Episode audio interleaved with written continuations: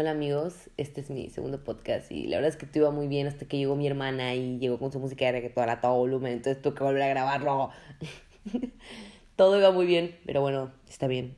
Familia es familia ruidosa y, y así, pero los quiero mucho. Mm, ok, el día de hoy vamos a tocar el tema del desarrollo y curso de la bulimia nerviosa, así como su tratamiento y lo que les había lo que les había dicho en el anterior, no sé por qué les dije desarrollo del curso de la bulimia nerviosa. Evidentemente está mal dicho, eso es desarrollo de curso, ¿ok? La verdad escuché eso y me dio mucha crincha y tuve la necesidad de aclararlo en este podcast. Y bueno, comencemos. La bulimia se da generalmente en la adolescencia tardía, que es entre los 15 o 19 años, o en la adultez temprana, que es de los 20 entre los 40 años. Los inicios de los atracones, eh, las causas generalmente son, o sea, de los inicios de atracones, es después de una dieta restrictiva para bajar de peso o por acontecimientos estresantes. Y de esto platicamos más a fondo en el anterior podcast.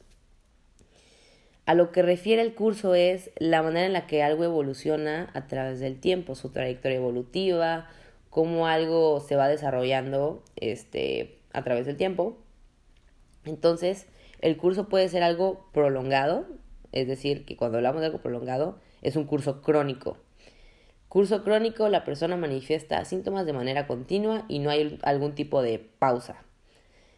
Por otro lado, el curso intermitente, la persona manifiesta síntomas por un lapso de tiempo y luego deja de manifestar y luego vuelve a manifestar y así de manera sucesiva. En el mejor de los casos, en cuanto en aquí en el desarrollo de la bulimia nerviosa, o es como un indicador de que pues hay mejores resultados, es cuando hay un periodo de revisión de más de un año. Eh, pero el periodo de revisión es cuando la persona deja de manifestar síntomas eh, durante un lapso de tiempo. Cuando es mayor a un año, eso es como, ok, hay mejores resultados. Sin embargo, o el tema aquí con la bulimia es que existe un riesgo significativamente alto de mortalidad ya sea por suicidio o por otras causas. Eh, y es tan significativo que la tasa bruta de mortalidad es del 2% por década. Por otro lado, eh, hay algunas personas, en, cuando hablamos del desarrollo, que en, relación a la bulimia nerviosa, que pueden padecer bulimia nerviosa y de ahí padecer anorexia nerviosa, sin embargo regresan otra vez a la bulimia nerviosa o otro subgrupo de personas que pasan de la anorexia a la bulimia nerviosa y de la bulimia nerviosa a la anorexia de manera intercalada, digamos, y continua. Y también existe otro subgrupo que, de personas que es como eh, la bulimia nerviosa, pasan de tener bulimia nerviosa a tener trastornos por atracón este, o algunos síntomas de esto, que esto hasta eso es un indicador de mejores resultados. ¿Por qué? Porque cuando la persona, hablamos de trastorno por atracones, no hay una conducta de compensatoria como el vómito autoprovocado, los laxantes, el ejercicio excesivo, el ayuno excesivo, que les había platicado de esto en el anterior podcast, más a fondo. Eh, y aquí ya es que la, persona ya no manifiesta ese comportamiento compensatorio. Entonces, de alguna manera eso es un avance, eso es un progreso en, en la situación del paciente. Y esto es como les hablo de casos este, que se pueden dar en relación a la bulimia nerviosa, pero esto es algo muy general. Por otro lado, eh, hablando del tratamiento, lo ideal o lo más recomendable es que sea una intervención multidisciplinar, es decir, que haya, este, un trabajo de nutriólogo, psicólogo, eh, si es necesario, dependiendo del caso del paciente, eh, psiquiatra, si es necesario pero no siempre lo es, dependiendo del caso del paciente. Eh, ¿Por qué el nutriólogo? El nutriólogo es el que va a ayudar con los hábitos alimenticios, el psicólogo con la terapia psicológica y el psiquiatra con medicamentos en caso de ser necesario.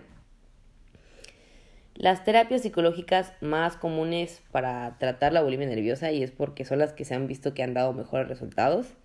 Este, son tres, que es la terapia cognitivo-conductual, es la terapia interpersonal y es este, la terapia familiar.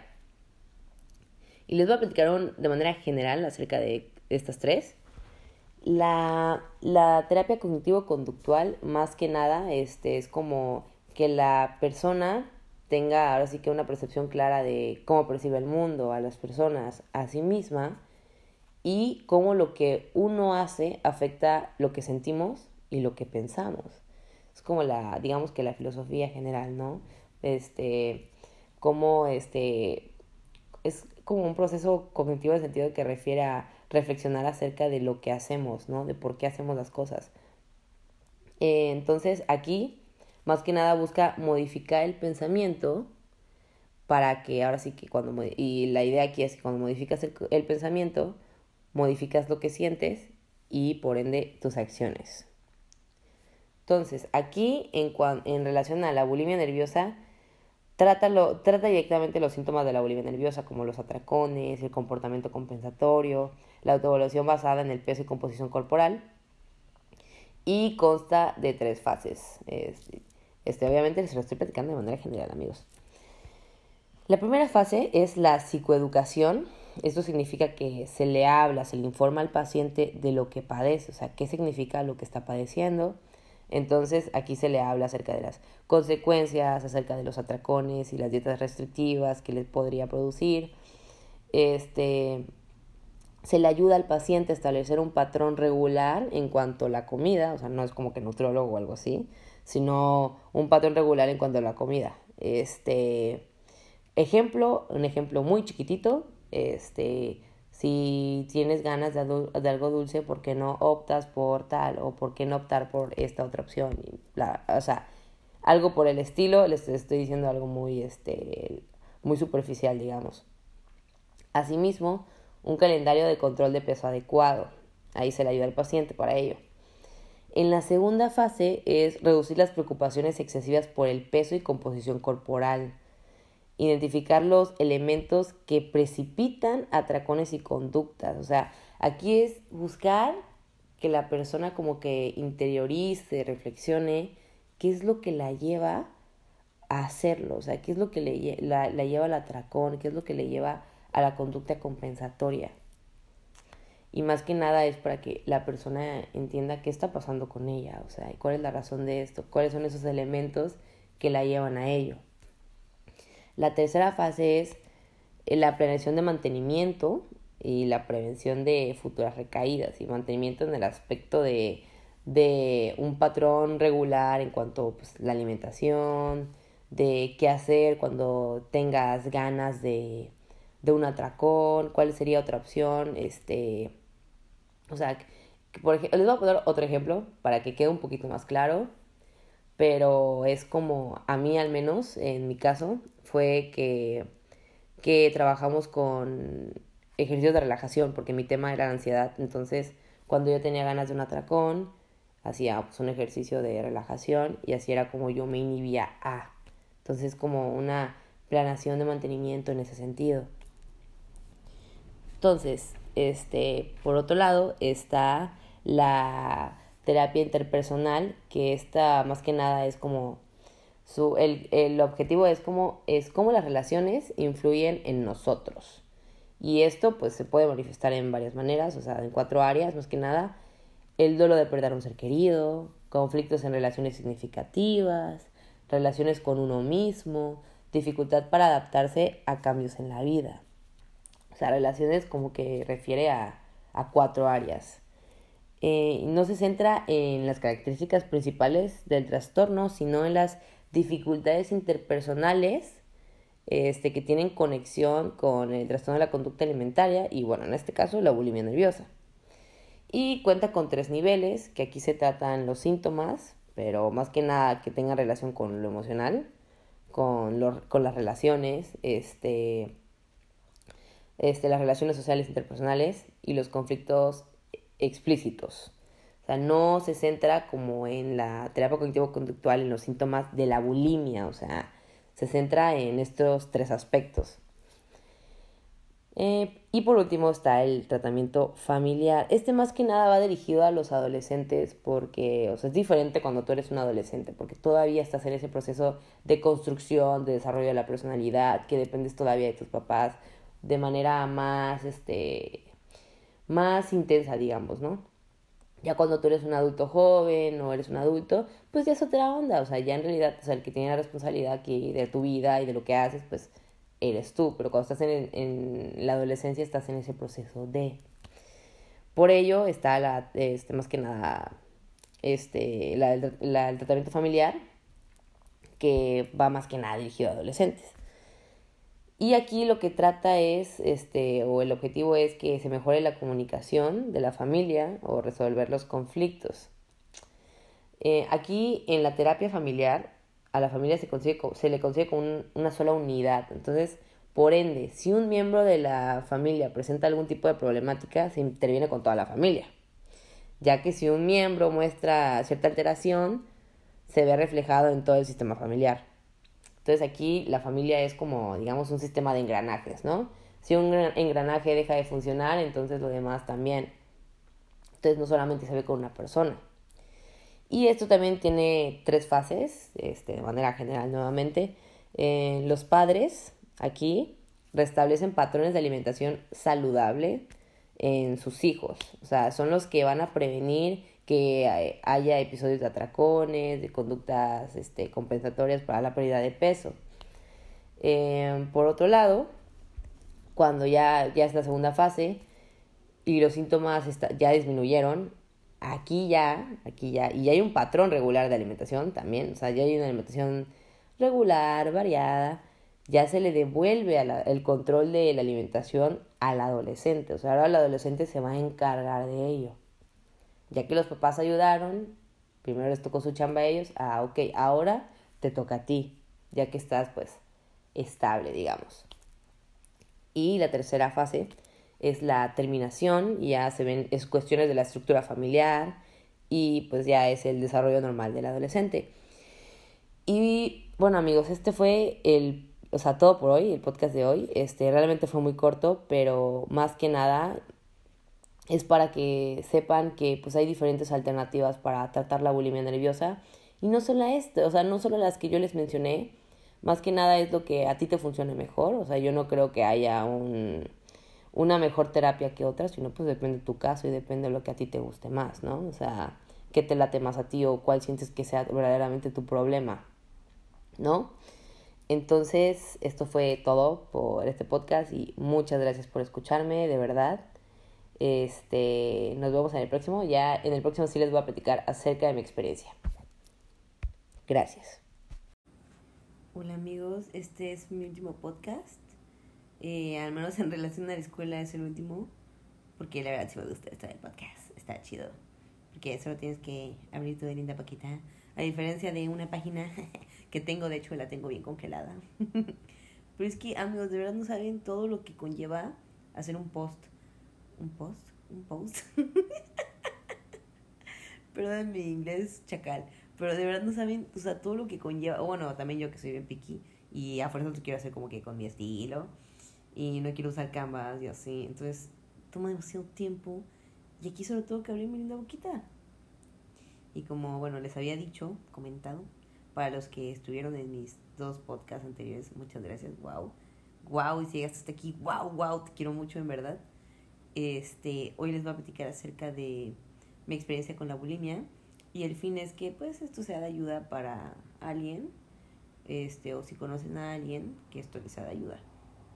Mm, bueno, o sea, yo desde los 16 años fui muy aprensiva con mi cuerpo em, y esto pues generó muchos cambios en mi vida. Para empezar, yo era una niña pues que, pues, o sea, mi esencia, digamos, yo considero, que es como ser una persona, una persona risueña, platicadora, social, este, y muy...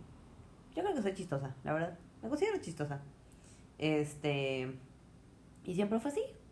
O al menos eso me lo decían muchísimo eh, antes, hasta que tuve rasgos de anorexia.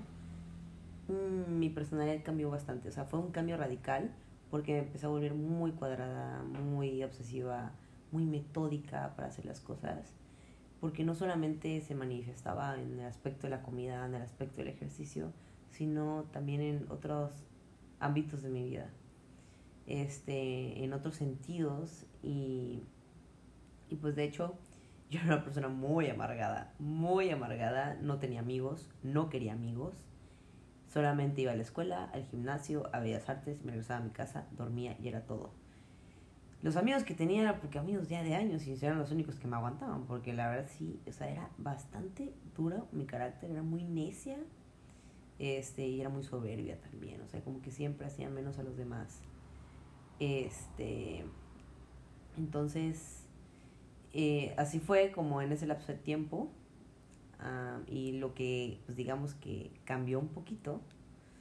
Bueno, digamos que llegó alguien, porque tampoco quiero hablar de otro tema, o sea, no quiero deflectar este tema, pero llegó alguien como a bajarme de la nube, ¿no? O sea, alguien me puso en mi lugar, me sentí increíblemente mal con mi persona, este, fue como un golpe muy duro esa persona en mi vida. Y cuando estás en lo más bajo, en lo más bajo, empiezas a tener mucha humildad. Mucha humildad, mucha empatía, como que empiezas a, a ver un poquito más allá de tu perspectiva. Entonces yo a raíz de eso empecé a suavizarme mi persona, como que poco a poco volví a ser la misma persona que siempre había sido y por ende me, me empecé, a más, o sea, empecé a volverme más flexible en cuestión de la comida, del ejercicio, porque era demasiado, o sea, era demasiado lo, lo poquito que comía con lo que hacía de ejercicio. O sea, era algo increíble. Me acuerdo que era, corría como 5 kilómetros, hacía 350 abdominales exactas y si ponía la cuenta, volvía a empezar. Y de ahí me bajaban a dar como, como 40 minutos y llegaba a mi casa a cenarme un chayote. Un chayote, o sea, ni siquiera dos chayotes partidos a la mitad. No, un chayote partido a la mitad. Y así, me dormía, moría de hambre en la noche, tomaba agua para que se me pasara el hambre y así estuve muchísimo tiempo. Y eso tuvo repercusiones en mi vida hasta el día de hoy, porque ahora cada vez que hago ejercicio me siento mal. Mal, este, o sea, en el sentido de que me mareo y no me siento como que igual. Entonces tengo que hacerlo a cierta hora del día para pues, después irme a dormir, bla, bla, bla. No puedo hacer mucho ejercicio porque mi cuerpo ya no lo aguanta y evidentemente es algo que ya tengo, ya es algo mío porque ya me he hecho los análisis que les guste, que les gusten y pues no, o sea, todo sale muy bien. Entonces, creo que sí es el único arrepentimiento de mi vida y si están a tiempo, yo creo que sería algo muy bueno que tomaran en cuenta porque, o sea, aquí, aquí uh, la cuestión es cuando cometes errores que son irreversibles y me costó mucho trabajo aceptarlo, me costó mucho trabajo este, seguirlo, o sea, ah, seguir con mi vida y saber que pues, estoy limitada en ese aspecto, pero pues ni modo amigos, así a veces la vida, no se va a acabar el mundo. Y si algo puedo hacer el día de hoy es pues transmitir ese mensaje de que neta, neta, neta, lo más importante en tu vida es la salud. Porque cuando la dejas de tener, te cae el 20 de muchísimas cosas y empiezas a hablar muchas cosas.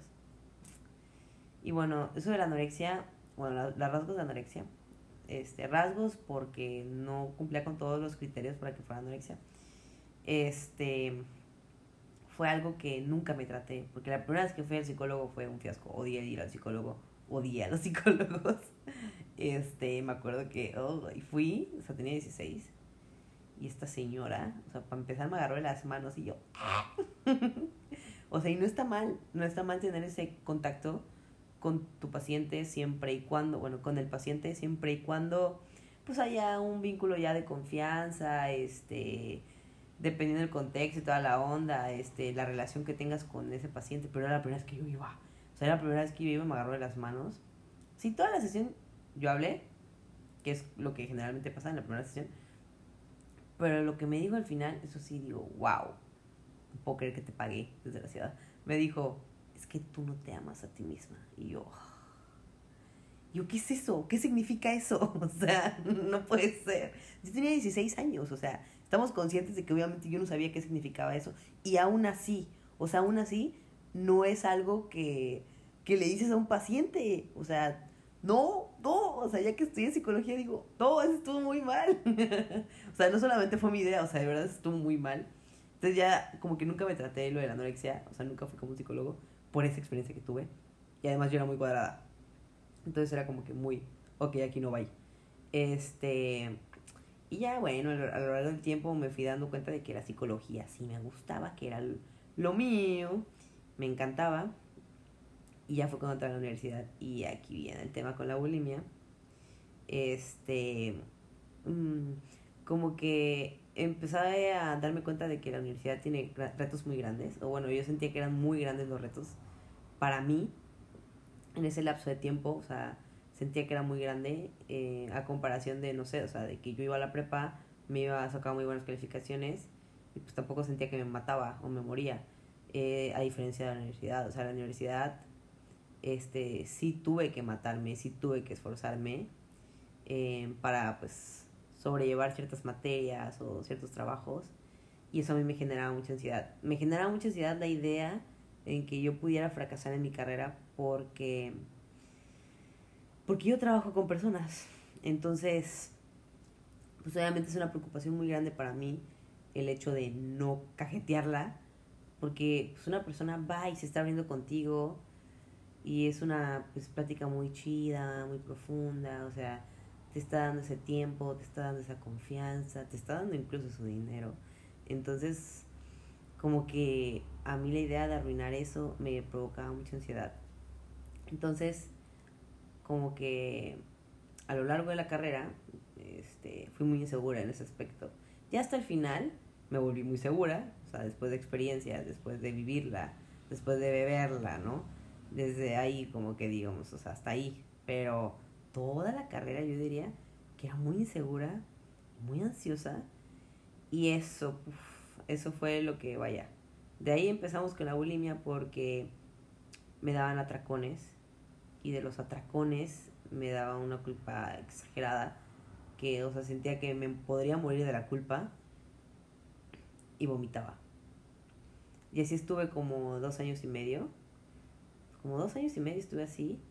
Y pues a mí me dolía mucho, me dolía mucho el, pues el ver cómo, cómo me lastimaba a mí misma, cómo me dolía la garganta, cómo se me hinchaban los ojos, cómo lloraba, o esa acidez en el estómago, o sea, sentía muy feo eh, saber que me estaba haciendo mucho daño y sentirme impotente o sentir que no podía hacer nada por ello. Al principio yo sentía que iba a poder sola porque no le quería decir a nadie. Me daba mucha pena, mucha, mucha pena. Y yo sentía que iba a poder sola hasta que pues llegó un punto donde me di cuenta de que no, o sea, que hay cosas que no vas a poder hacerla sola y eso no te hace menos o no está mal porque yo tenía miedo de que pues las personas queridas a mi alrededor pues ya me tuvieran un concepto diferente, me vieran diferente, este ya no me vieran fuerte, que ya no me vieran feliz. Eso me preocupaba mucho hasta que pues también yo entendí que, que soy una persona, que soy humana, que no soy Superman y además que pues ser fuerte, no, ser fuerte, al menos yo pienso que no es tanto siempre estar bien, no tener problemas, sino que a pesar de tus problemas, sepas sobrellevarlo y ser feliz. Entonces, o sea, eso era lo que a mí me costaba mucho trabajo al principio, ¿no? O sea, el, el hablar, decirlo, porque pues nadie sabía y este tema, o sea, la bulimia, es, si algo tiene es que es algo muy silencioso y, y no fue hasta que un día pues me harté y le hablé a una persona pues, profesional en el campo. Em, y miren, no voy a decir nombres, pero también tuve una mala experiencia con esta persona. Este, pero bueno, de hecho, sí había ido a otros psicólogos, nada más para mencionarlo, sí había ido a otros psicólogos, este, y me encantaron, pero no hablaba de este tema. Porque, por ejemplo, la psicóloga con la cual yo pues platicaba y así, y la quería mucho. Entonces, la quería mucho y también yo sentía que ya no solo era mi psicóloga, ¿no? Entonces, me daba mucho miedo como lo que ella también pudiera pensar de mí. Entonces, con ella no me abrí, sino que me abrí con una persona que pues sabía, o sea, en, el campo de la psicología pues sabía mucho, pero pues la verdad me, me daba igual su persona, o sea, no, no tenía ningún tipo de relación con ella, entonces por eso decidí abrirme con esta persona. Y wow, me sentí increíblemente mal.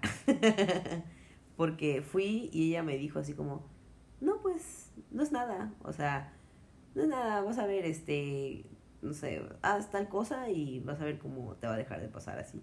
Prácticamente me dijo eso y prácticamente me dijo que yo era una persona que aspiraba demasiado grande en la vida. O sea, y, la, y yo ahorita digo, o sea, ya mi, mi propio criterio, o sea, sí digo, o sea, creo que nadie está en posición de decirle eso a alguien. O sea, ¿por? Y digo, o sea, y yo no sé a qué, qué se refería a ella, porque yo nunca le dije de que, ah, sí, este, quiero una casa en Miami, quiero, este, el camión que tiene Justin Bieber para dar sus conciertos, este, no sé, o sea, quiero una playa privada, o sea, porque jamás, o sea, nunca dije algo así, o sea, de que desbordante, demasiado fantasiosa, ¿no? O sea, yo nunca, nunca entendí por qué ella me decía eso, ¿no? Pero pues de alguna manera a mí me denigraba, este, pues en relación a mis capacidades y así, y de por sí yo ya era una niña muy insegura. Bueno, una mujercita muy insegura. Entonces, la verdad es que eso no me ayudó, me hizo sentir peor, y, y pues estuve un poquito más de tiempo así, hasta que me abrí con alguien que quería, que quería mucho, y, y esa persona me recomendó otra persona, eh, porque ya no me podía dar sesiones directamente, eh, por ciertas razones. y ya fue, fue que fui con una psicóloga y wow, o sea, la verdad mi vida mejoró muchísimo. O sea, la verdad es que con esa psicóloga, además de que, o sea, no, o sea, no, trabajé muchísimas cosas con ella. O sea, de verdad, o sea, de verdad yo sentía que me ayudó un buen, o sea, no sé cómo explicárselos, pero bueno, empezamos con ejercicios de relajación. En el momento en el que yo sintiera que tenía ganas del atracón, porque, uff, esa es otra, o sea, el atracón es una cosa que, que no, no puedes dejar de pensar en eso. De verdad, tú, o sea, sientes que tu cuerpo te lo pide y que no puedes dejar de pensar en eso hasta que pasa. Y cuando pasa, te sientes culpable. Y cuando te sientes culpable, vomitas. Y después de vomitar, te sientes increíblemente triste y culpable de nuevo. Entonces, ella, o sea, ella, como que ella y yo trabajamos eso y además, este, pues, el hecho de no basar todo lo que yo valgo en mi cuerpo. Y me di cuenta de que, de que la vida es una, de que pues, quiero ser feliz, quiero ser flexible, no me quiero morir, arrepentirme de cosas que hice o cosas que no hice y que pues, soy más que un cuerpo. Está bien cuidarse, está bien hacer ejercicio, pero yo creo que las personas tienen algo más que ofrecer que su cuerpo. Además, yo nunca he sido una persona que se fija en eso, para querer a alguien o para estar con alguien, para nada. Entonces ahí fue cuando empecé a reflexionar y decía, bueno, si yo no me fijo en eso, en estas personas, ¿por qué me fijo tanto en esto en mí, no? Y, y de ahí pues le dije a mi familia, le dije a mi familia y a la persona que más, más temía decirle era mi hermana, porque mi hermana es mi adoración. Y yo no quería que ella pensara o que viera que lo más importante en la vida es tener buen cuerpo. O lo que tienes que hacer para verte de cierta manera que al final del día pues no es real. Porque para estar de cierta manera o verte de cierta manera tienes que recurrir a ciertas cosas que son insanas. Entonces, o sea, yo no quería que ella siguiera ese ejemplo y pues pasara por lo que yo pasé. Entonces yo creo que a la persona que más me costó fue a mi hermana. Sin embargo, ella no, o sea, no me juzgó, al contrario, estuvo para mí, me apoyó, o sea, y yo y me gusta mucho porque siento que ella ha aprendido lo bueno este y no busco que sea perfecta pero pues si le puedo evitar que cometa ciertos errores o que reflexione mejor dicho no acerca de ciertas cosas pues me veo por, por bien servida.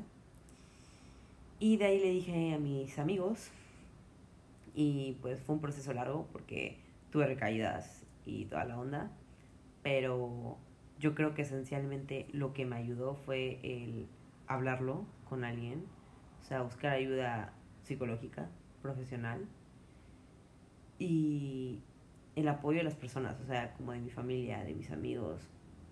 Eso me ayudó muchísimo y hoy en día me siento muy bien. La verdad, este, ya no he tenido recaídas, ya no he tenido episodios y también algo muy importante que sería bueno que les mencione es que cuando dejé de hacerlo, digamos que un día tuve un atracón y dije, no, no voy a vomitar. Siento mucha culpa, pero no voy a vomitar, porque si vomito, voy a volverlo a hacer. Y esto es una manera de inhibirme, o sea, de que no vuelva a pasar. Y así estuve. Así estuve y poco a poquito salí. Entonces, amigos, mi mensaje para ustedes es que sí se puede, porque yo entiendo que en el momento sientas que nunca vas a poder salir de ahí, que es como un ciclo sin fin, pero sí se puede. Y pues para que las cosas salgan diferentes, tienes que hacer algo diferente. ¿Es difícil? ¿Sí? ¿Es imposible? No. Entonces, esta es mi experiencia resumida, porque tampoco me quería extrañar tanto em, acerca de la bulimia. Espero que les sea de ayuda. Este, y si no, pues para alguien más este, que conozcan. Muchas gracias por escucharme y pues por hoy sería todo.